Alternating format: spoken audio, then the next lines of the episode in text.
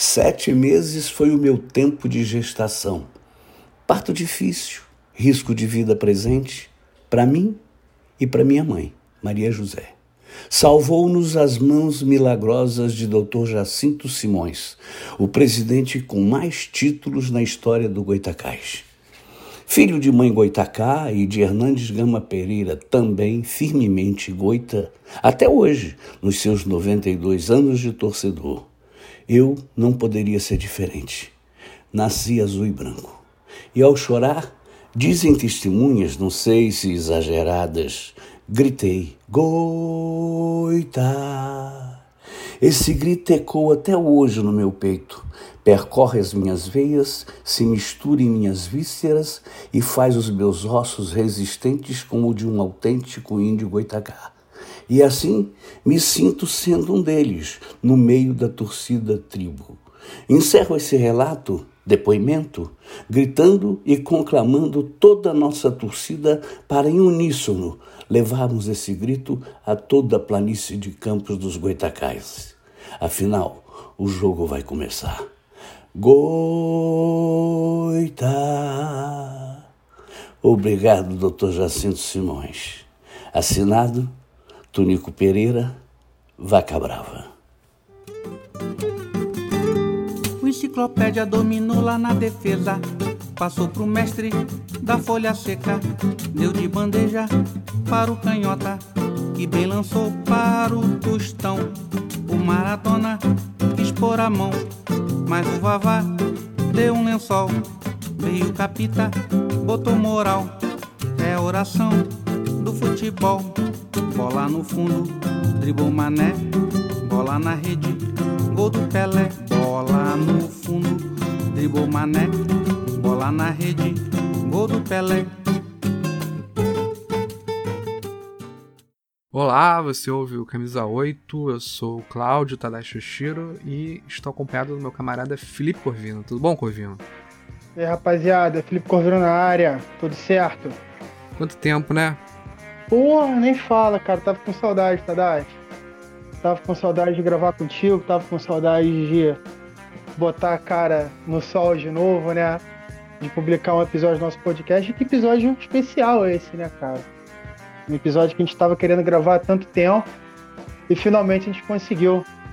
Qual que é a novidade do sábado? É, não, e curiosamente, estamos gravando isso aqui no final de maio, né? Essa entrevista nós gravamos há. Daqui a pouco vai bater um ano já, né? já tem bastante tempo que a gente está enrolando para publicar essa entrevista. A entrevista, olha só, pelo que eu me lembro, foi em outubro, né, do ano passado, mas é uma entrevista que vale a pena, vale a pena. É. A espera vale a pena. A expectativa da espera vale a pena. Exatamente. Foi uma das que você mais queria fazer. Eu me lembro Sim, que esse é um cara. nome que sempre surgiu ali nos nossos papos. Você queria conversar com ele. Então já vou deixar para você. Você jogou para mim, mas eu vou jogar de volta. Você faça a apresentação do sujeito. Ah, pô, com o maior prazer, né, cara? Porque, assim, é, todo mundo, né, conhece essa personagem, nosso entrevistado, né, a pessoa, como Mendonça, né? Mendonça, grande família, grande Tunico Pereira. Só que antes dele ser o Mendonça, ele era o ponta direita da base do Goitacás. E esse é o grande barato do nosso papo, né? Que o Tunico saiu dos gramados do, do né? Para os palcos da vida. Então a gente. O grande, grande barato do nosso papo com o Tunico era falar sobre isso, sobre a relação dele com o futebol, a relação dele com o Goitacás, a relação dele com o Campos, né? Ele é natural de campo. A juventude dele enquanto atleta, enquanto esportista. E descobrir os casos, as histórias que ele tem, né? Antes da fama, durante a fama e ao longo da vida. E pô, é uma, uma, uma personagem, uma pessoa que sempre me despertou muita curiosidade, né? Talentosíssimo. Assim, pô, sou um admirador, um fãzaço do Tonico um ator da, da primeiríssima prateleira, né? E, porra, não tem, não tem nem predicados e elogios suficientes que, que, que deem conta do quanto eu admiro o Tonico. Mas saber dessa, dessas histórias, né? Pré-estrelato, pré, pré, pré a fama, né? Descobriu o Tonico garoto ainda pelas ruas de campos, o Tonico jogando vôlei, jogando pelada, brincando de pique, tomando cachaça na cidade. Eu acho que essas essas são pô, as minhas maiores curiosidades, né, os meus maiores encantos com, com, com o Tunico. E essa, esse papo foi maravilhoso, né? E, pô, felizmente ele deu corda e a gente trocou uma ideia assim, de, de primeiríssima responsabilidade. Eu acho que deu tudo certo eu pô, me diverti pra caramba, cara. Acredito que você também tenha se divertido. Sim, também. E eu, eu tava esperando outra coisa. Quando você disse que ele era conhecido como Mendonça, né? Eu achei que você ia trazer o, o apelido do Tunico, que é Vaca Brava. E aí a gente deixa essa aí pro, pro, pro episódio, né? Pra quem ouvir. Não, deixa, deixa o motivo do apelido para os ouvintes escutarem, né? Para os nossos, nossos convivos, nossos ouvintes, né? Nossas amizades do Camisa 8. Escutar da boca do Tunico, nosso Vaca Brava, nosso torcedor ilustre do Goitacai, né? Ex-atleta do Goitacai. E tem uma surpresinha aí, né? Nesse, nesse já teve, episódio, já né? teve, já teve. Foi antes. Já teve surpresinha? Já teve. Já teve. Começou, começou Ué. o podcast com a surpresa. Ah, tá tudo bem, então. Então, esse podcast começa com a surpresa, surpresa A não surpresa já existe foi. mais, né? A surpresa já foi, não existe mais. A surpresa sem surpresa. E é isso, rapaziada. Porra, não tem mais, acho que. Eu acho que não tenho mais o que apresentar, né? Eu acho que eu não tenho mais o que falar. É, fiquem com, com a entrevista com o Tonico, o papo com o Tonico, que imagino que vocês não vão se arrepender. Gostei pra caramba de ter tido essa oportunidade, de ter escutado do Tonico tantas coisas que eu tinha curiosidade de descobrir. Dividir esse momento com o meu amigo Tadashi, né? Minha dupla de ataque cardíaco. que é isso, né? Dupla de ataque de, de não goleadores. Alguém né? vai morrer Eu do coração. A pessoa tá na arquibancada ou, ou eu ou você? Eu acho que todos nós, nós dois e, e quem tá vendo a gente jogar. Mas é isso. Deixa a bola com o Tadashi agora para poder falar um pouco do, do podcast, falar um pouco é, é, de como você escuta o Camisa 8, onde você nos encontra.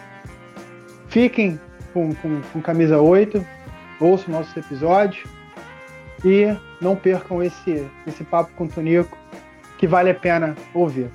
E é isso, rapaziada. Te passo a bola. Tadashi. Até a próxima, turma. É, Felipe, eu até ia falar, viu? Mas eu já até esqueci, cara. Eu não lembro muito bem, não. Mas dá pra ouvir no Spotify, dá pra ouvir no- nos aplicativos de música, né? Dá pra ouvir nos aplicativos de podcast, principalmente. né? Valorizem os aplicativos de podcast. É, e dá pra. Dá pra entrar em contato com a gente? Dá. O Twitter a gente já abandonou, mas acho que dá pra entrar em contato pelo Instagram ainda. Você lembra qual é o Instagram? Sim, sim.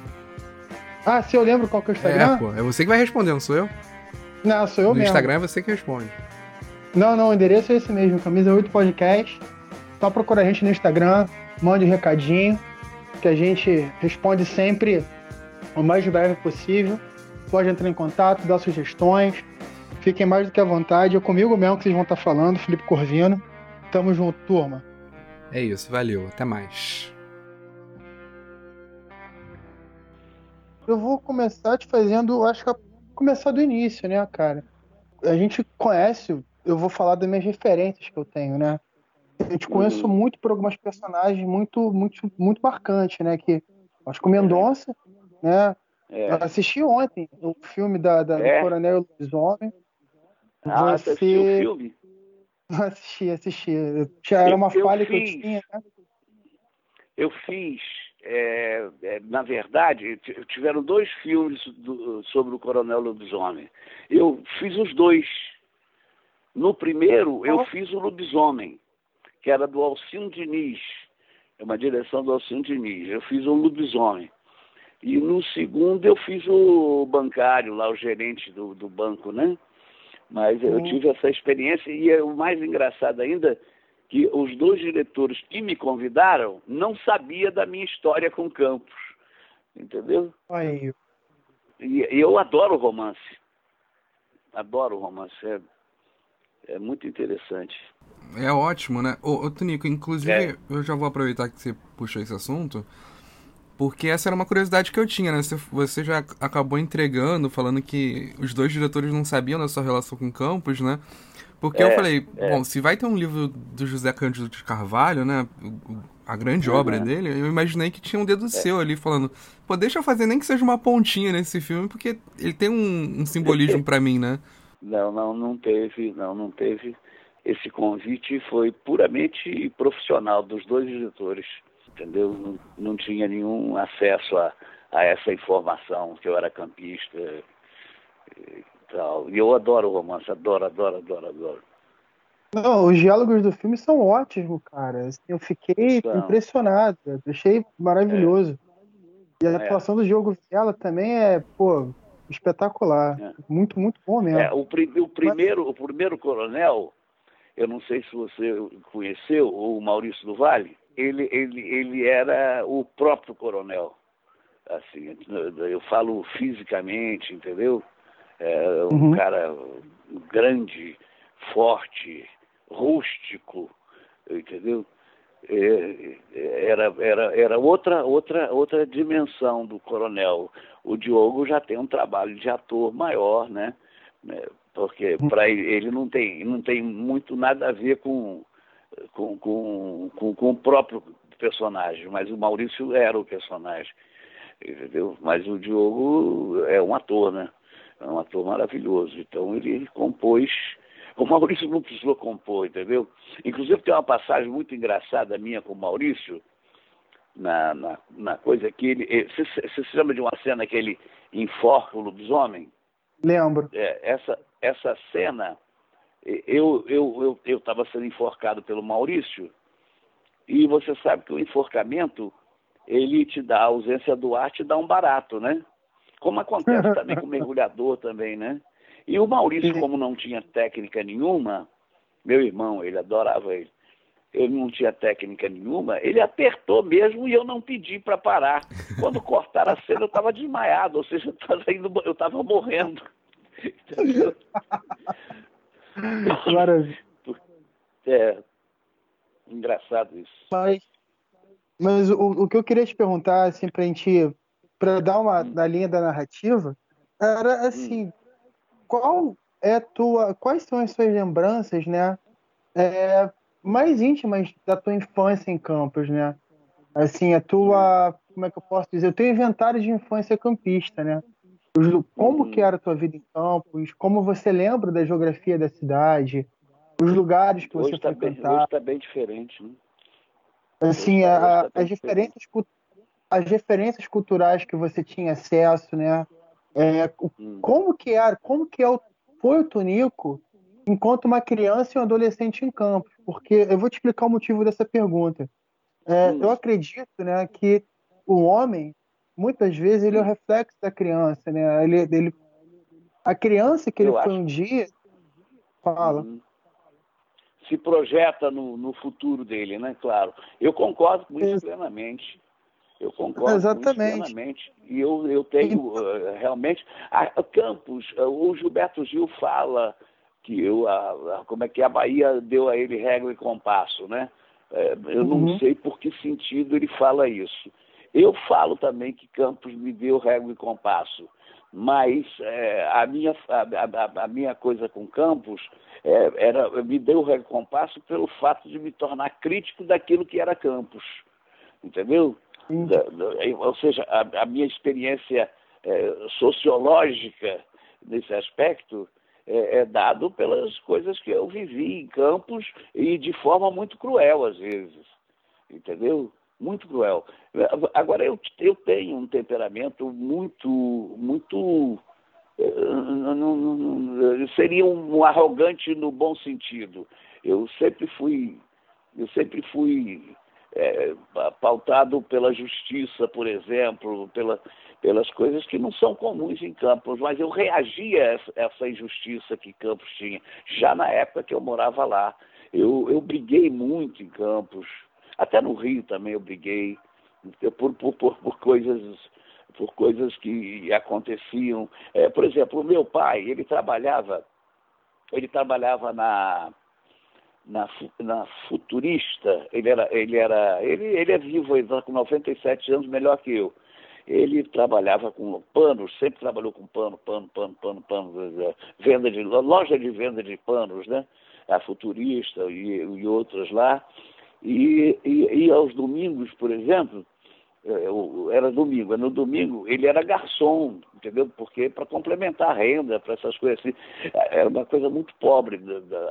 A minha família era muito que tinha um ramo melhor e tinha um ramo mais pobre que era o meu. E, então, por exemplo, isso a partir disso, várias vezes eu briguei com amigos meus, assim, bebendo na boa, por tratarem mal um garçom, entendeu? Então eu acho que essas coisas me, me, me deram me deram, me, deram esse tipo de régua e compassos, esse, esse tipo de vivência, né? De, de, de, de porra, de coisas que eu, eu, sabia que acontecia em Campos. Agora, por exemplo, você viu, eu não sei se você viu, é, a, a, a, denúncia tardia do forno da usina que queimava os presos políticos, né? Que exterminavam de forma total. Você sabia disso, né? É Cambaíba, né? Sim, sim. Cambaíba, sim acompanhei. Cambaíba. É. Eu tive uma passagem, por exemplo, do Saldanha da Gama, foi quando eu fui expulso do Saldanha da Gama. Eu fui expulso de quase todos os lugares de Campos, pelo meu inconformismo e não, não baixar a cabeça. É que eu cheguei no Saldanha da Gama para era um, como é que era? Era uma domingueira, parece que era o nome. É um bailinho à tarde de domingo, assim, e eu fui barrado, porque eu estava com a sandália franciscana, sabe, aquela sandália de couro.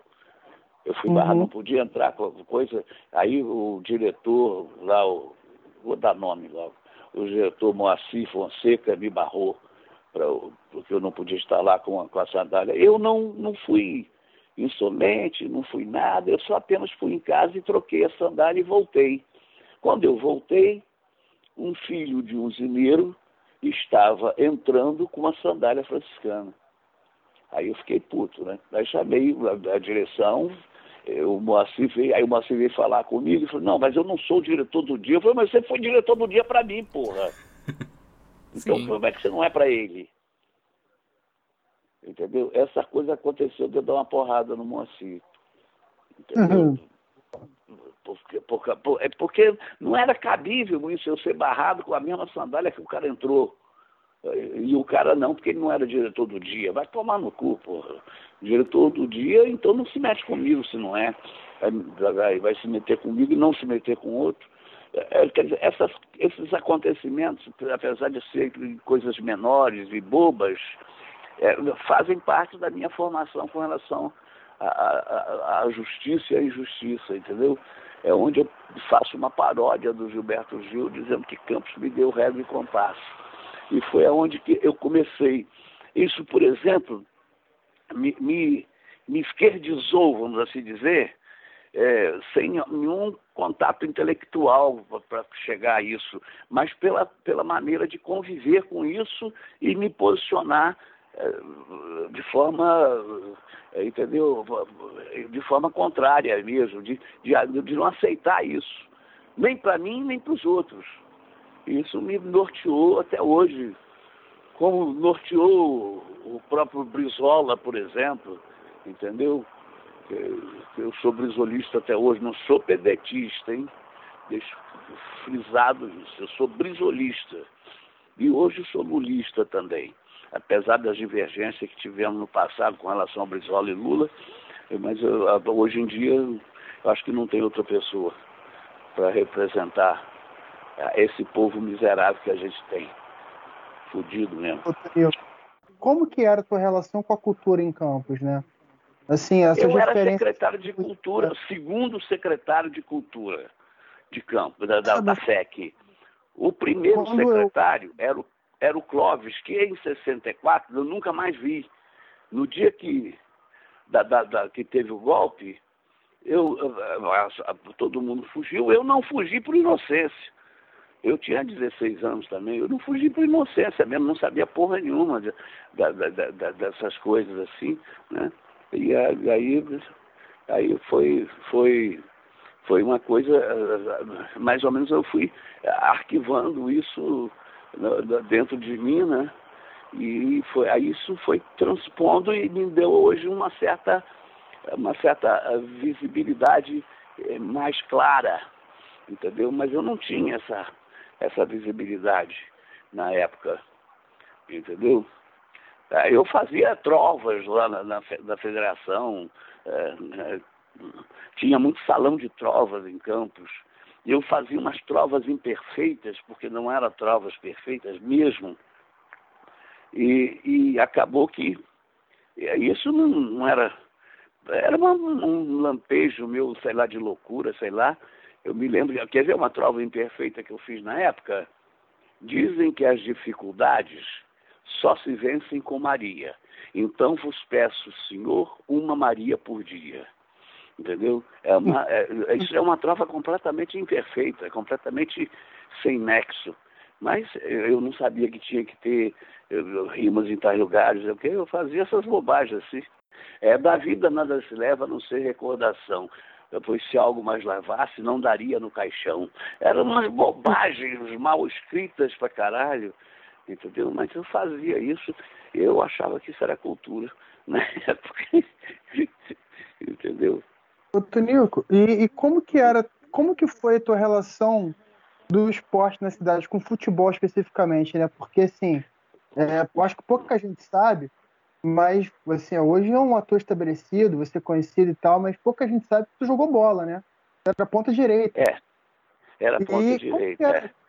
O que foi essa Meu tua relação? Meu ídolo era Garrincha. Ah, era Garrincha. E continua sendo, aliás. Hoje os jogadores são tão estranhos, meu Deus do céu. E o que, que tem de Garrincha no Tonico, jogador de futebol? Como é que foi a tua relação com, com, com, futebol? O que, que tem de Garrincha no Tonico, jogador de futebol? do, do, do, o que tem fundamentalmente é o seguinte: é, eu, eu nasci é, de um parto muito dificulta, dificultoso, né? E, e, e no meio do parto, a parteira não deu conta do recado e chamaram o médico. E o médico era um médico que era até é, tinha relações com a minha família, assim, é, que era o doutor Jacinto Simões, que eu não sei se você sabe quem é. Não, não o doutor Jacinto Simões é o presidente, é o presidente do Goitacás que mais títulos deu ao Goitacás, que mais títulos o Goitacás teve foi nas mãos dele como presidente, durante muito tempo.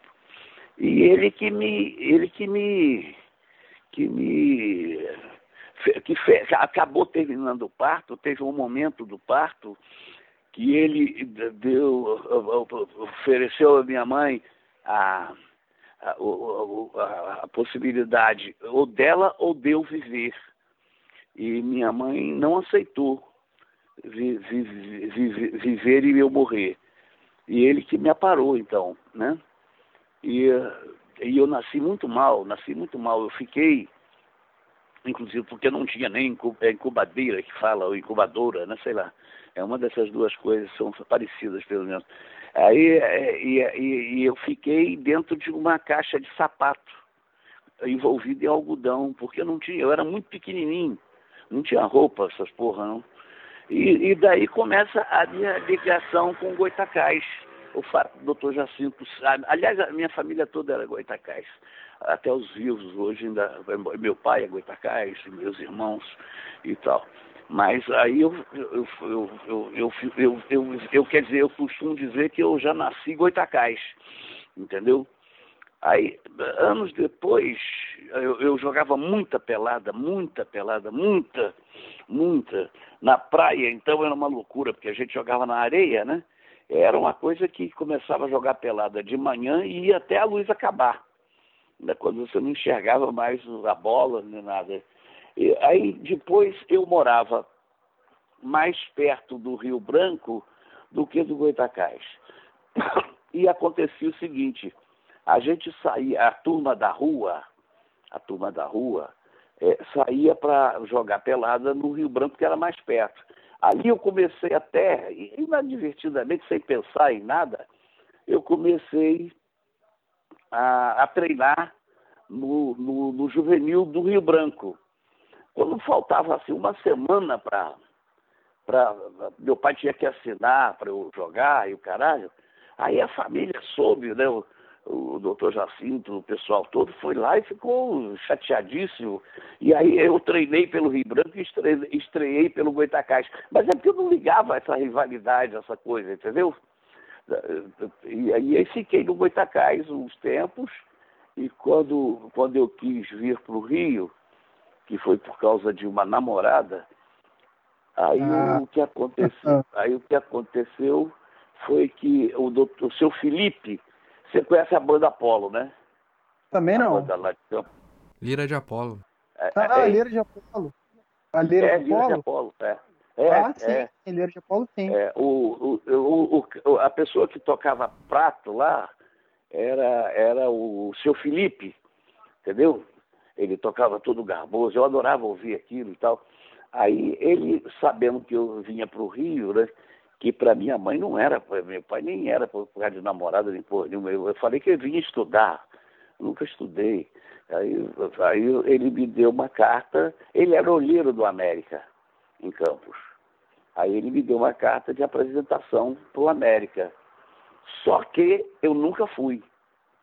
Entendeu? Por quê? Eu era muito boêmio. Eu sou cachaceiro desde criança.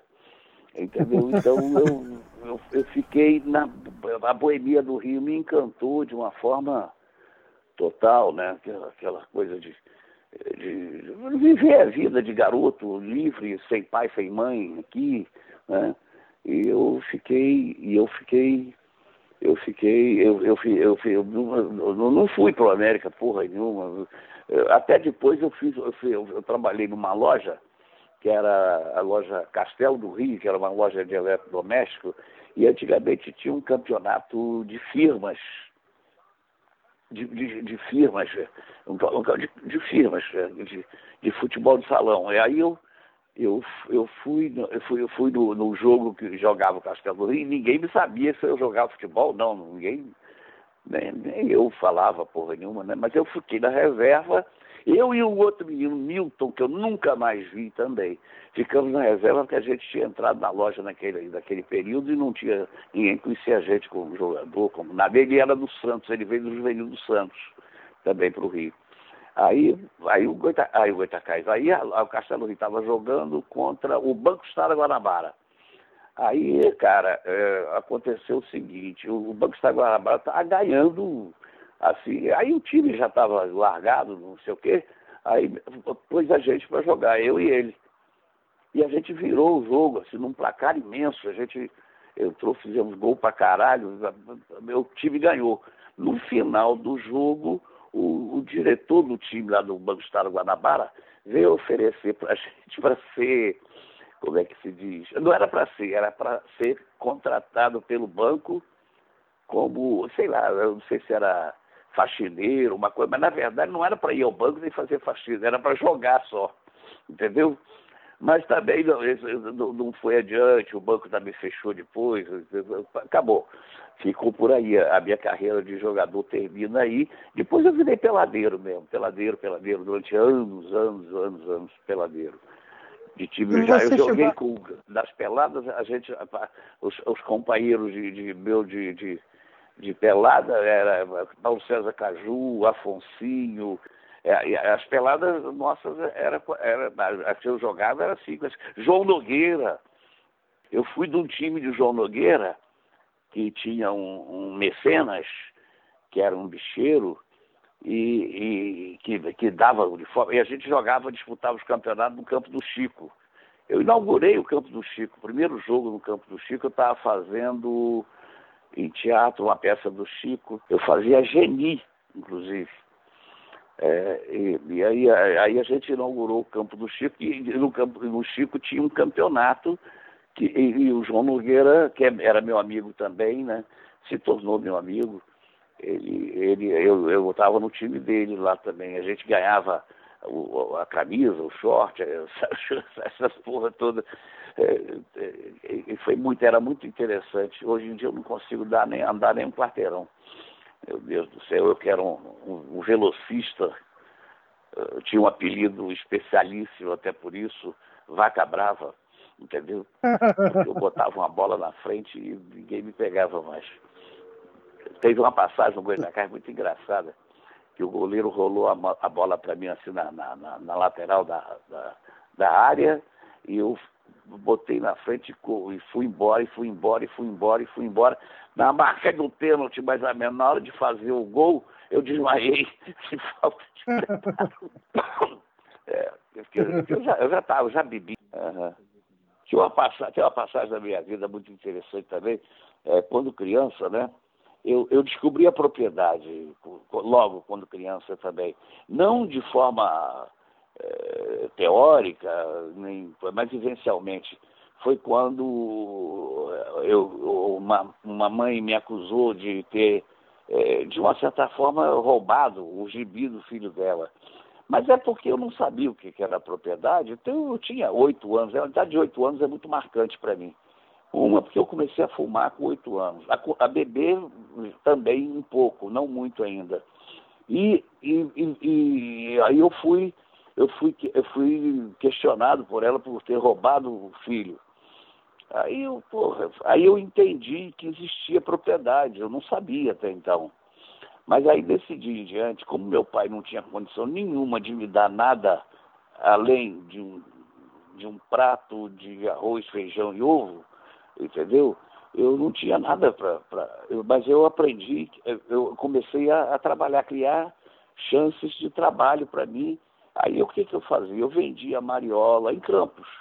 Vendia mariola, vendia suspiro que minha bisavó fazia, vendia variola, suspiro, quindim, é, essas coisas todas, é, para fazer o meu dinheiro para eu, eu poder é, ter o que eu queria.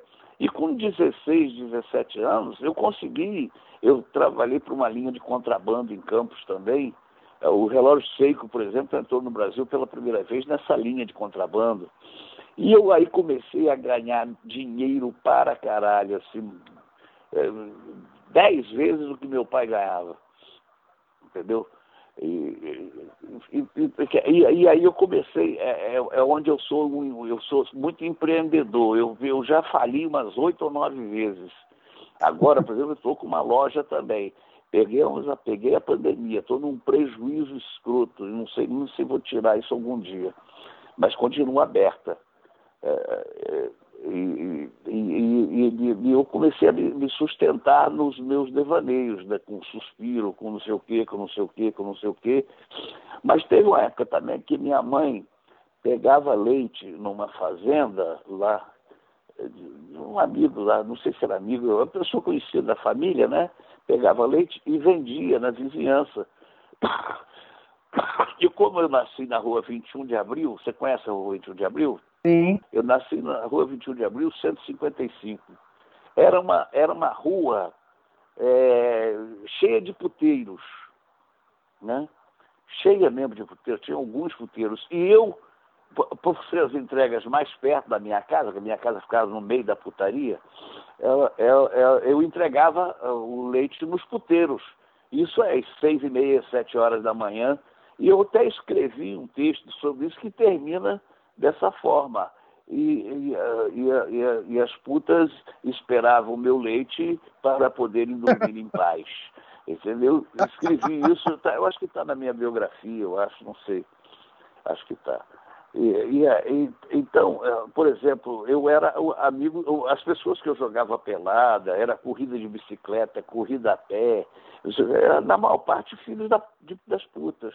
Eu tenho um carinho enorme pelas putas, muito grande mesmo. Inclusive, ela, eu só não casei com, com algumas delas porque elas não quiseram, mas eu propus, entendeu? Ah, eu odeio chamar alguém de filho da puta, eu odeio, eu chamo de escroto, mas filho da puta por quê? Porra, a puta é uma pessoa é, hoje em dia talvez nem seja tanto assim, mas naquela época eram pessoas carentes, expulsas de casa pelos pais e etc., ou porque engravidou, ou porque transou com alguém. Era uma coisa apenas moralista. Hoje você vê várias pessoas aí que fazem da prostituição um ganho mesmo, sem, sem, até a necessidade da coisa. Mas, mas naquela época, as putas, eu me as putas naquela época não podiam andar no, no, no, em campos. Não podiam de dia, elas não podiam sair. Você sabia disso? Não sabia. Não, também não, não sabia. Que história maravilhosa, cara. É. O Boulevard Paula Carneiro você conhece, né? Era onde, era onde as pessoas, os ricos, iam para fazer negócio, né? Era, uma, era um lugar, aí não estou falando de puta, não, estou falando que mulher não podia passar. Não passava mulher. Você falou que nasceu na rua 21 de abril. Você chegou a frequentar o Gato Preto, que ficava lá, o bar? O bar Gato Preto? Quando é. foi isso? Era da Cara, minha época? Olha, o Gato Preto, ele tá 90, ele existe 90 anos, né? Na cidade já. E ele ficava é, na 21 de abril. Na rua 21 de abril? É. Puta que pariu. Que é 21 de abril. Tinha muito botiquim. Era botiquim? É, botiquim, é um... aquele pé sujo clássico. Pé sujo clássico. Sei, sei. Engraçado, eu não tô me lembrando dele, não. Que quando você falou do, do que, você, né, que você gostava muito de boemia, de noite e tal, e falou ah, que nasceu na 20 de abril, eu logo relacionei. Que eu frequentava ah, muito botiquim lá em campo. É mesmo, cara? Eu, vou, eu não, não tô me lembrando do gato preto, não. Não tô. Mas minha memória tá muito ruim mesmo, você desculpa. Eu não estou lembrando não, até, do gato até, preto. Até te mando umas Mas fotos. a próxima dele. vez que eu for a Campos, eu vou procurar o gato preto. É, ele se mudou. Em 2018. Vou lá pelo menos tomar uma cachaça. Ele se mudou, agora mudou de endereço agora em 2018, quando o dono, né, é, o seu Zé Psyll é. faleceu. Ele, é. o bar mudou de lugar. Tá agora, se eu não me engano, acho que é Barão de Amazonas, se eu não me engano. Barão de Amazonas. Acho que é né? Barão de Amazonas. Mas o, pô, mas, mas o é clássico. Me manda aí... que eu vou procurar. Se você puder mandar o endereço, o dia que eu for a Campos, eu, eu, vou, eu vou pedir para ir lá. No, no Gato Não, eu te mando, te mando eu com certeza. Tem outros botequins lá, mas não sei. O Campos, é, Campos, eu acho que ela tentou me fazer mal o tempo inteiro, mas eu consegui ganhar, entendeu? Consegui chegar, não, não que eu tenha chegado a lugar nenhum especial, mas eu cheguei até aqui, é, é, mesmo com campos dentro de mim, mas me serviu como um exemplo do que não ser. Entendeu? Sim, eu, não, eu achei muito interessante quando você fala da passagem do, no Saldanha da Gama, inclusive. É do Saldanha, é. É. Me lembra muito aquela a obra clássica, né, do Roberto da Mata. Ah. É, você sabe com quem você está falando, né? Sim. Que é algo muito tá muito enraizado no brasileiro, mas a gente vê isso muito no interior, né? E mesmo em Campos, que é uma cidade de médio porte, uhum. até hoje isso é muito presente, né? Sim. Essas relações, é, é enfim, a, a, carteirada em Campos é, é que... ainda existe, eu acho. Né? Eu tô, agora eu estou afastado e quando eu vou lá, é, eu sou muito bem recebido, mas sempre tem uma é, é, é convite de político. Aí eu peço ao Chico para fazer uma, uma, saber quem é, porque senão, porra, eu, entendeu? Esses caras lá são foda, cara. Eles te usam mesmo, né? E eu fico com medo porque eu tô fora da cidade, não sei a história do cara, a história, sei lá, das coisas lá. Fico meio, meio com medo. Mas, é, é. Nós conversamos com o Pérez Ribeiro, né? Hum. O biógrafo do Didi. Hum. E a gente pergunta isso. A gente fala, poxa, mas a impressão que a gente teve é que o Didi era um cara que ficou um pouco afastado de Campos, né? É. Aí ele fala: Não, as pessoas em Campos elas têm uma imagem. Ficaram com uma imagem ruim do Didi na época, falando assim: pô, mas o cara ficou rico, ficou famoso e saiu da cidade, não volta mais. Hum. E aí fala, pelo contrário, o Didi quando ia a Campos, ele falava para ninguém, para ninguém do entorno ali avisar que ele tava indo para lá. Justamente por isso, né, por esse, por esse distanciamento que ele teve da cidade. É. Era muita gente querendo se, se até se aproveitar também se da imagem dele, né? Se aproveitar. O Didi, o, o Didi foi uma, uma das pessoas que eh, se revoltou no Fluminense porque tinha que entrar, porque os jogadores tinham que entrar pelo, pelo portão de, de, de, Não podia ser pelo portão principal. Entendeu? Uhum. O Fluminense era um time muito elitista, né? Tanto é que veio a história do pó de arroz, né? O pó de arroz, você sabe o que, que era? Sabe? Sim, é para os jogadores negros, né? Os jogadores negros, é. E o Didi se revoltou com isso, de, de ter que entrar pelo portão de serviço. Entendeu? Ele ficou, ele ficou puto.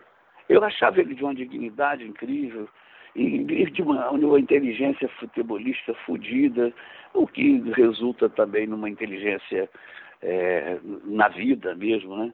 É, você vê que os jogadores de hoje são apenas venais, são apenas, sabe, entendeu? É assim, o Bolsonaro, o Bolsonaro é, perdoou uma dívida de Neymar de 270 milhões no Brasil e na, na Espanha, se não me engano foi a Espanha, a Espanha pagou, o Neymar teve que pagar. Aqui no Brasil ele foi perdoado. Aí tira fotinho com o presidente, o caralho, é uma loucura. Hum, odeio essa, odeio essa, essa situação. É, é, é difícil, é, é, é, chato, é até chato gostar de futebol às vezes, né? É, hoje em dia tá assim. A, a, a, minha família aqui, por exemplo, ela, ela deixou.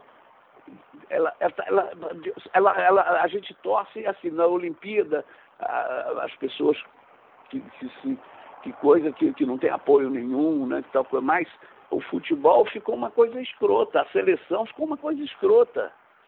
Virou uma outra coisa. Né? A camisa da CBF, é, né? Porra, usada.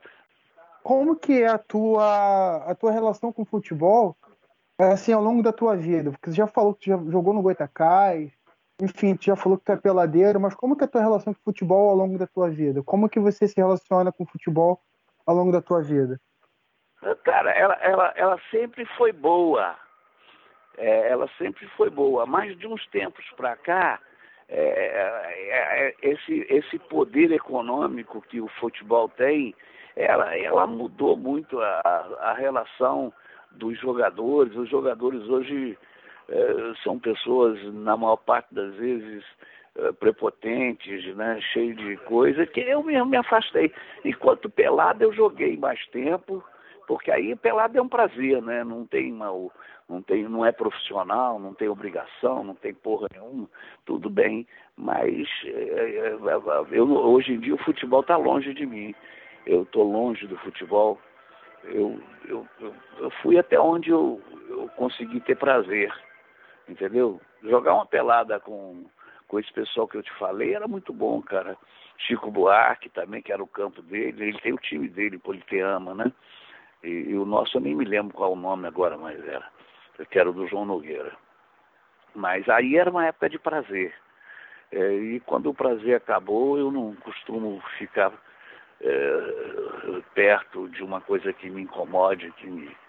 Não, fico, prefiro ficar longe.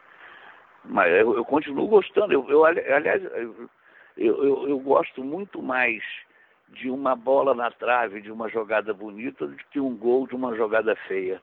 Entendeu? Isso, sei lá. É, você vê o, o futebol do, do, Neymar, por exemplo, claro que ele tem habilidades, mas é um futebol egóico, porra. Entendeu? É, quantas vezes ele, ele, atrapalha o ritmo da jogada para fazer uma exibiçãozinha, é, entendeu? Particular, é uma coisa louca. Eu não, eu não, não, não sou, não sou desse, não, não consigo conviver com isso, não. É, e, e, tem muito essa relação do do individual num jogo que é coletivo, coletivo né, Tonico? É, é, tem que ser coletivo, né? É, eu falo o tempo todo com o Felipe. Eu me incomodo com, com, com, essa ânsia que os jogadores têm de ser considerado o melhor do mundo. É, essas bobagens. E, e parece que a, ganhar um campeonato é menos importante é do que ser considerado o é. melhor do mundo, né? É mesmo, é, claro. É, é isso, isso acho que reflete bastante os jogadores atuais. Tinha né? um jogador que culturalmente ele era, ele era índio, né? O Garrincha é índio, é filho uhum. de índio e tal. E, então a linguagem dele era do prazer. É, tanto é que ele não sabia nem contra quem ele estava jogando. Os jogos para ele eram peladas, não eram jogos. É, é ele tem várias. É, como ele identificava os times que ele jogava. É, por exemplo, a Inglaterra para ele era o São Cristóvão, porque era branco. Entendeu? Não tinha a noção de que estava jogando contra a Inglaterra. Entendeu? É, e, e ao mesmo tempo ele era um Chaplin jogando, né? De um prazer, de uma situação maravilhosa, eu acho. Esse, é, esse é um ídolo que eu guardo para sempre dentro de mim, até porque deu errado, sabe? Na vida dele, ele, coitado, se fudeu. Até por isso tem uma identificação comigo. Eu ainda não me fudi, mas estou a caminho disso. A, tra a tragédia poética, né? A tragédia é poética, é um negócio poético, né? O é, drama é, é, é poético, é, né? É, é. Poético, eu gosto também. Eu tava até falando. Assim, eu, eu vejo poesia até na cornitude, cara. Eu acho que cornitude, assim, dá histórias maravilhosas. Claro, porra. A poesia tá. Se você é bem intencionado, a poesia tá do seu lado te acompanhando. é, se você, se você tá.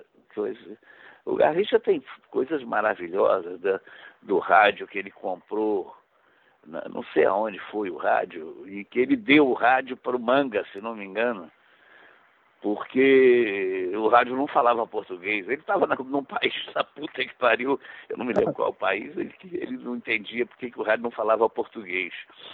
E tem coisas, passagens dele maravilhosas, passagens assim tem uma, uma, uma, situação, por exemplo, que ele fugia da concentração. O Garrincha, em plena Suécia, né, aquele campeão do mundo, ele fez um filho, porra, com todas as, as, as, as precauções do dirigente, o caralho, ele saía sem filho.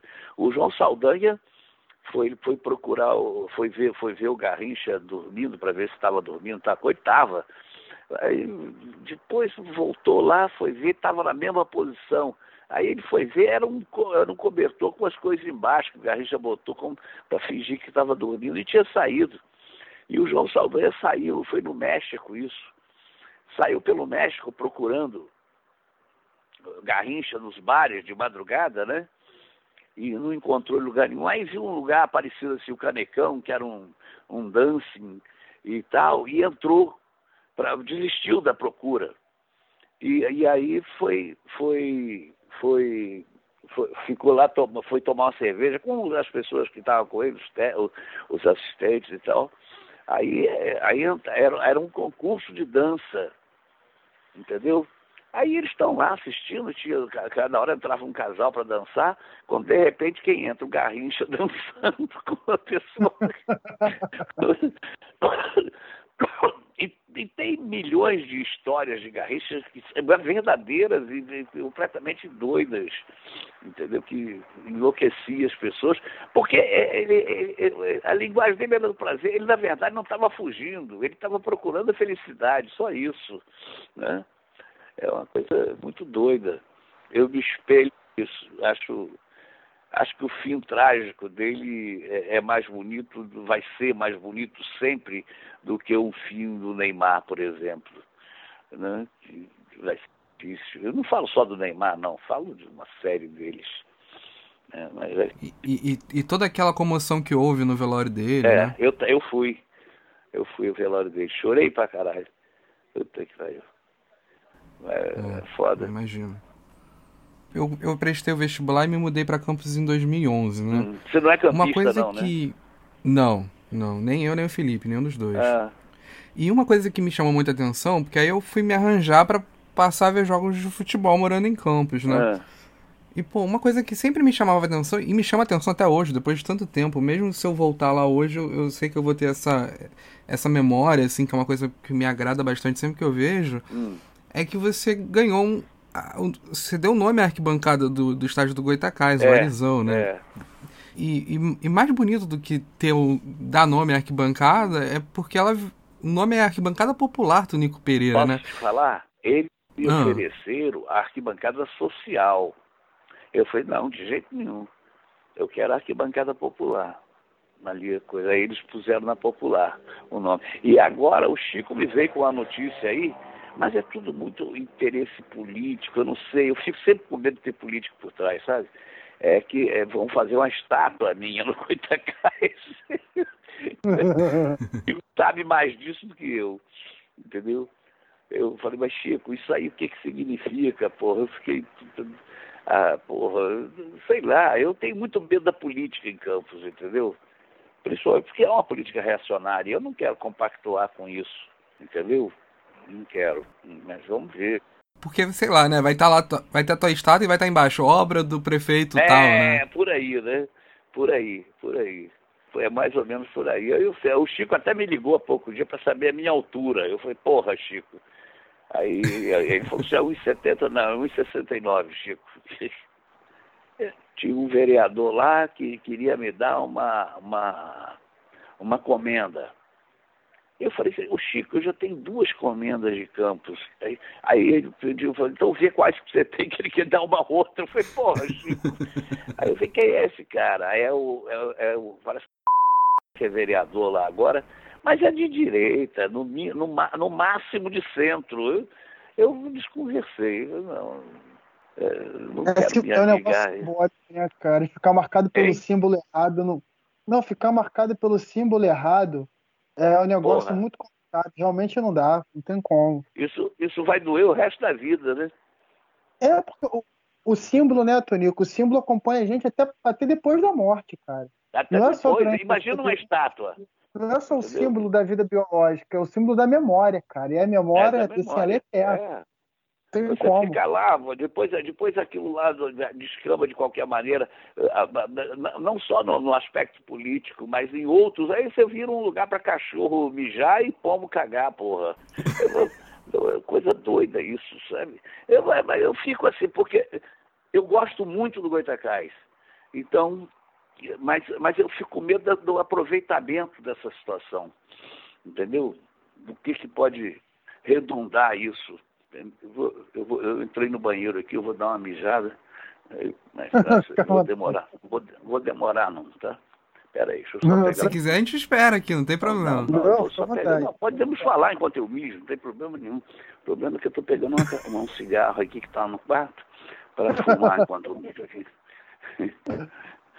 O lance não, que você falou, não, que você falou da, da estátua, e a gente estava hum. falando antes de política, né? Dessa, dessa necropolítica que a gente vive. E eu estava rindo uhum. aqui falando que no, no Brasil de Bolsonaro é a estátua que mija no cachorro, né? Não é o cachorro que mija é, na estátua. É, tudo inverte. Então, assim, eu acho que você, de repente, não vai nem correr o risco de levar uma mijada. Você que vai mijar no cachorro. Pô, é possível, porra. É, possível. é. Parei é, todo cara. esforço pra Vamos fazer um manequinho seu. é, o um manequinho. Puta, que é uma sugestão legal, cara. Aí eu até aceito fazer um manequinho. Só que eu tenho não, prótese, é, é... então vai sair um pau enorme na, coisa.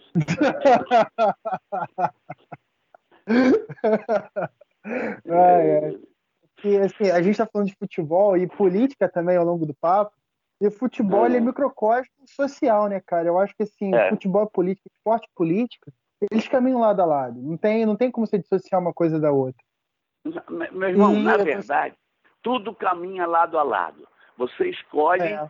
em que lado, em que parte do lado você está, em qual lado você está, mas tudo caminha lado a lado. Tudo. E, e você, e você falando, né, da tua, da tua, do teu encanto com o Garrincha e do teu desencanto com o Neymar, eu fico fazendo uhum. essa associação, né, cara, que porra, não tem como. É, é, você, eu particularmente não consigo dissociar, evidentemente. Eu fico pensando muito nisso, né? Que o teu desencanto com o futebol, ele caminha concomitantemente ao teu desencanto político também. Político, você hoje claro. Tem, você tem hoje um futebol desencantado, com menos dribles, com menos uhum. jogadas criativas.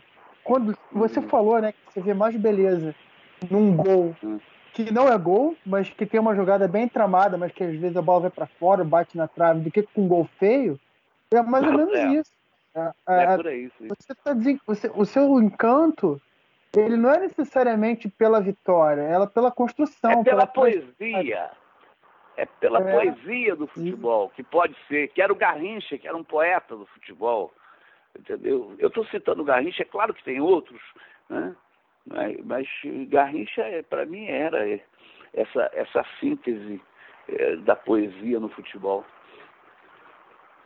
O Garrincha, o fim do Garrincha não era o gol, era o drible, né? Era o drible, coisa... porra. Você, você, tem uma história dele também, que é outra, que é quando ele, ele, ele, é, ele quase que tiraram ele do, do time. Foi quando o Fiola pediu para ele é, é, prender a bola, é, para ele prender a bola. Era é, é mais, era mais ou menos isso. Aí era contra um time até que o Sócrates jogou na Itália. Ele driblou todo mundo, entendeu? Chegou chegou para fazer o gol, não fez, porque ele voltou para obedecer a ordem. voltou, não fez o gol, saiu driblando para trás, para não, não fazer o gol para porque a, a, coisa... mas ele tem coisas com com Fiola, por exemplo, maravilhosas. O Fiola botava uma cadeira no campo, botou uma cadeira no campo para dizer para ele que dali ele não podia passar, porque eles tinham medo porque ele driblava demais, né? Ele driblava, ele driblava, voltava, voltava outra vez, ia para lá, veio para cá. Não, não, tinha essa objetividade do gol, né? Era a objetividade do prazer. Ele teve a hora que ele pegou a bola, tá, pra, pra, passou por não sei quem, não sei quem, aí passou por baixo das pernas da cadeira como se fosse um drible e seguiu. e não parou na cadeira. É. Então as pessoas tinham medo. Tinham medo de. de, de, de, de achavam irresponsável, entendeu? Achavam que era irresponsabilidade. O, que, o, o, grande a, a, grande plenitude do homem é a irresponsabilidade, porra. Não é. Senão eu vou ser militar, porra. Né? Que tem que ser tudo assim, tudo, tudo já. Nada improvisado, nada. Tudo é. é tem que ser é, aquela coisa. É, é o sim e o não, não existe é, intercâmbio entre eles, é uma loucura. Não, vamos ver o que, que é que, que dá dessa vida que a gente está tá vivendo. É, não à toa, né? O Garrincha era um cara que estava tão, tão alheio a esses compromissos com, com o mundo que, que a sociedade espera dele, né? Que, que a ditadura foi atrás de Garrincha também, né? Uma coisa que não faz o menor sentido. É, ele era, ele era um incômodo dentro da sua. A pessoa liberta, como ele era, é um incômodo para uma, uma instituição de merda dessa aí, né? um incômodo, cara. Mas é assustador, né? Os caras, os, a, a, ignorância dos caras era tamanha que eles achavam que o Garrincha poderia é, tá tramando algo contra é. o governo, né? Puta que pariu, né? Eu especificamente nem sei bem disso, não. Estou falando o que você está falando e eu estou concordando. É porque tem, tem um episódio da, da casa que ele morava com a. Ah, na Lagoa. Que foi metralhada, com a né? Elza. E foi atacada que foi, foi, foi eu até frequentei essa casa, não quando ele tá, mas porque teve um restaurante ali no lugar da casa dele, e, da, dessa casa, e ele e, e, e, teve, teve, mas ali inclusive foi mais por causa da Elsa do que por ele, porque a Elsa tirou ele do, da família, né? Entendeu? Da, da mulher dele com sete filhos e tal. E aí a, a, a classe média ficou puta da vida. É, puta que pariu, vai. Porque, porque isso ocasionou na Elsa indo para a Itália, foi, né? Foi quando eles foram para a Itália. Ele foi como é, deram um cargo aí de embaixador do café, uma porra dessa. E tem uma coisa da Suécia também que é muito engraçada. Isso é uma história que aconteceu com o Chico, o Chico Buarque, que encontrou ele na Itália ele falou para ele assim, e, num, num lugar, numa boate, não sei. A Elsa cantava na boate e ele ficava lá bebendo, né? Coisa. E, e, o Chico foi falou, ô Garrincha, não sei o que e tal, plá, plá, plá. Aí falou assim, porra, Garrincha, que pena que você parou de jogar. Ele falou, não, eu tô jogando. Aí o Chico falou, você tá jogando? Tô. Mas onde você está jogando? Eu estou jogando aí, coisa, amanhã tem jogo, você quer ir ver? Aí o Chico foi ver o jogo e, e na verdade, ele estava jogando num time de padeiros. Né? Então, entendeu? Mas para mas ele era jogar. Entendeu? Não importa se era num time de padeiros ou num time de sei lá de quê, era jogar. Né? E é isso mesmo, né? É uma maravilha isso, essas histórias. Tem uma história também no, nessa boate que a Elsa cantava, que um, uma, um, eu não me lembro onde é que era, o que país que era, que o, um, um, um, um cara que estava lá também na boate e tal, e descobriu que Garrincha estava lá, viu Garrincha, e o cara atravessou o salão de joelho, um estrangeiro, de joelho, para acarinhar o Garrincha, para beijar os pés do Garrincha e dar dinheiro para ele, dando dinheiro para ele. Ele completamente estranho, sem saber entender nada. Tem coisas muito ricas, meu Deus do céu, na vida desses, tipo, desses personagens. Nós, te, nós temos, eu acho que ainda está vivo, um, um, um Beck Central, que na época era Beck Central, que era do Rio Branco, entendeu? Que é um dos maiores jogadores que eu já vi, tecnicamente falando. O nome dele era Carlos Alberto Arural. Uma das vezes que eu fui a Campos, há uns cinco anos atrás, ele foi até se encontrar comigo. Ele foi lá, no Goitacás, eu estava no Goitacás, ele foi lá, eu adorei ele ter ido. Ele está velhinho, está mais velho e tal. e coisa. E ele, ele, foi, ele foi tirado do Rio Branco para ir para o Fluminense. Porque você ouviu falar em Pinheiro? O zagueiro, né? Que, que é de Campos, é de Campos. E ele tinha um irmão dele lá, o Gatinho, que era uh, chofer de táxi, técnico de futebol, juiz. Inclusive, meu último jogo em Campos, ele me expulsou. O último jogo que eu fiz, ele me expulsou. Ele me expulsava de sacaneando. Ah, aquelas coisas, não era?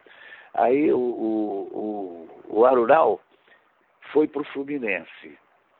Ele era muito bom, cara. Ele, é, sabe aquele central que saía armando a jogada, saía limpando, não dava um bico, não dava, sabe, assim, uma coisa de uma presença uh, de futebol enorme. E ele foi para o Fluminense e ele, isso aí é quase um segredo de justiça. Ele ganhou a posição do Carlos Alberto Torres, que era lateral direito. O Fluminense levou ele para jogar, botou ele para jogar na lateral direita, e aí vendeu o Carlos Alberto Torres na surdina, para não desvalorizar, para o Santos.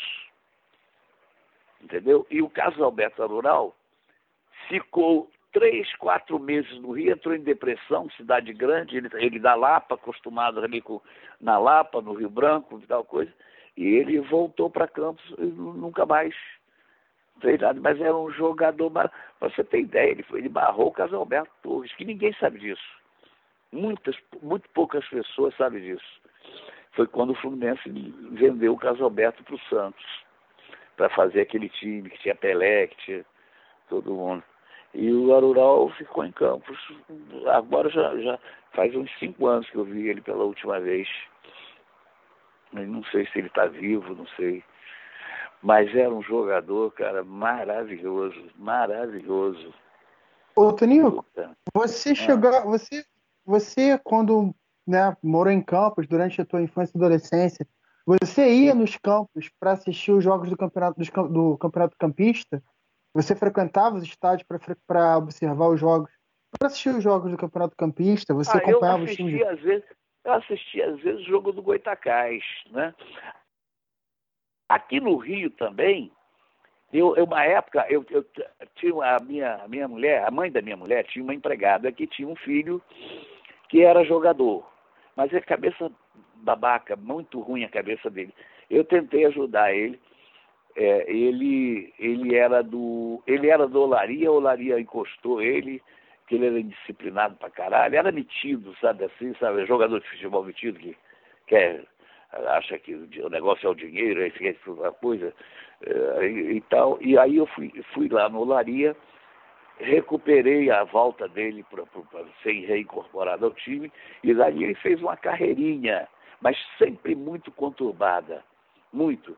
Jogou na Coreia, jogou não sei onde, aí jogou no. Eu levei ele pro, pro América também, aí arranjei um empresário para ele, um empresário porque eu não ia saber fazer isso, nem, nem tinha interesse nisso. Eu queria só ajudar. Aí, aí, aí quem estava na, na presidência do América na época era o Romário. E o Romário queria levar ele para o Botafogo. Ele era um centroavante, um cabeceador maravilhoso, entendeu? Chutava bem também. Não era futebol show, era um futebol coisa. Mas ele fazia merda pra caralho. Aí no, no dia que ele foi escalado como. O Bebeto era o técnico. Ele, ele foi entrar como titular porque o Bebeto não queria. Bebeto queria botar um jogador dele. O Romário foi exigiu a presença dele. Nessa semana que ele ia entrar como titular, ele simplesmente faltou os treinos todos. Aí eu desisti, sabe? Ah, vai tomar no cu. E o Romário estava botando ele para poder levar ele para o Botafogo. Ele, ele, ele ia passar a ser jogador do, do, do, do, do, do Romário. Entendeu? Mas eh, aí eu, eu desisti, falei, ah, pelo amor de Deus, ainda ficou me devendo dinheiro pra caralho. Porra, é uma loucura. É uma loucura. Eu, eu e o Felipe, né, a gente tem mais ou menos uma idade parecida, e pra nossa geração, é. o seu papel marcante é o Mendonça pra gente, porque uhum foi um papel que te acompanhou por muitos anos. É, né? mas a, o meu papel, você não pegou o Zé Carneiro, então, no início, no sítio Capão Amarelo. Mas tem aí, tá passando. Sim, eu peguei, eu peguei o sítio do Capão Novo, né? Aí já não, não era mais. Ah, assim. é, não. O meu é o, é o primeiro. Então o Mendonça acabou ficando na minha memória afetiva, Ah, porque perdurou da minha infância até é, né, eu mais velho. E, e você conseguiu fazer com que o Mendonça fosse um torcedor do Goitacás, tal qual você, né? coisa- eu sempre consigo. Teve uma outra novela agora que eu não me lembro agora se era Por Amor, não sei. Não me lembro o nome da novela, não. Que me, me puseram como vascaíno. Entendeu? Aí, puta que pariu. Eu falei, pô, eu era vascaíno. Aí eu conversei lá com uma menina que era, escrevia novela junto com o Manuel Carlos. Aí falei assim, então vamos fazer, vai, bota ele sendo ex-jogador do Goitacás. Aí ela botou eu sendo ex-jogador. E aí, inclusive, teve uma viagem que eu fazia, que era para jogar uma, um jogo com os ex-jogadores do Goitacás em Campos. Entendeu? Aí teve um dia que eu estava. Eu, eu, eu, improviso muito. Aí eu estava vendo, ouvindo num radinho de pilha, um jogo em que eu era um torcedor fanático do Vasco e do Goitacás, e, e, e aí tinha um jogo dos dois. Entendeu? Aí eu fiquei a cena toda, o capítulo todo, com o rádio colado na, na, no ouvido, e eu, ouvindo o jogo, e, e, e não falando com ninguém, cara fechado e tal coisa. Aí no final eu saía pulando como torcedor, né, pulando. Aí perguntaram o que, que houve. Quem ganhou, o Vasco ou o Goitacás? Eu falei assim, empatou. eu não dei colher de chá de deixar o Vasco ganhar, botei que empatou o jogo que eu estava feliz pelo empate. Um, um, outro personagem, eu até anotei aqui o nome, porque já, já não, não era tão fresco na minha cabeça, foi, o- foi o Abel, né? Que foi na novela A Força do Querer, que você foi um torcedor da Tuna Luso. Ah, sim. A sim. Tuna Luso tem uma relação com, com o Goitacás, porque elas foram dois times que fizeram o final do Campeonato Brasileiro, né? Eu queria saber como é que foi pra É, você e, fazer. E o Tuna Luso ganhou de 3x1 ou 3 E a Tuna Luso ganhou ainda. Me sacaneavam. Eles me sacaneavam pra caralho. Mas, ah, mas eles têm o maior carinho por mim, porque eu fiz o personagem, fiz com verdade e tal. Eles têm o maior carinho, eu tenho o maior. a maior assim, o, o po- o povo de lá é, me adora, porque eu fui Tuna Luso, que não é nem um time de ponta lá, não, é um time médio, mais conhecido, né? É o terceiro time, né? Vamos dizer assim. É o terceiro, é. Eu acho que é. O, É, aí, mas, mas foi muito. Eles me deram uma camiseta, inclusive, do time e tal. é muito E bonito. de vez em quando eles aparecem nas redes sociais falando de mim. também. Ah, Você falou que no papel do, do o Coronel e o Lobisomem você não teve participação, você não pediu pra fazer o filme, né? Mas Não, a, não, a não. questão do futebol aí você já tenta inserir quando fala do Goitacás, assim já é uma questão Ah, sua, tento, você pede. Tento, tento. Hoje eu já sou conhecido como torcedor do Goitacás no Brasil inteiro. Uhum, É, é uma loucura. é Mas, verdade. é, mesmo o Goitacás estando em baixa, né, como tá, né? Bom, Tunico, era, era isso que a gente tinha pra conversar com você. A gente quer te agradecer pela disponibilidade de trocar essa ideia com a gente. Valeu, irmão, valeu. Eu vou deixar um espaço pra você se despedir aí. Eu vou pedir pro Felipe também dar um, um recado final, mas eu já queria te agradecer desde já, porque foi um prazer pra gente trocar essa ideia contigo. Assim, eu Fala. queria fazer as palavras do Cláudio as minhas, né? Valeu. E, pô, muito, muito, muito obrigado mesmo pela conversa e pela entrevista, Tonico, de verdade. Sei. Ah, se eu posso falar já coisa- agora? Posso Pode, pode agora? ficar à vontade.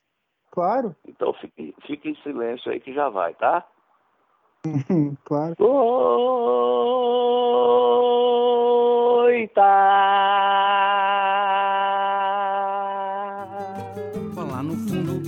Dribou mané, bola na rede, gol do Pelé. Bola no fundo, dribou mané, bola na rede, gol do Pelé. Bola no fundo, dribou mané, bola na rede, gol do Pelé. Bola no fundo, dribou mané, bola na rede, gol do Pelé.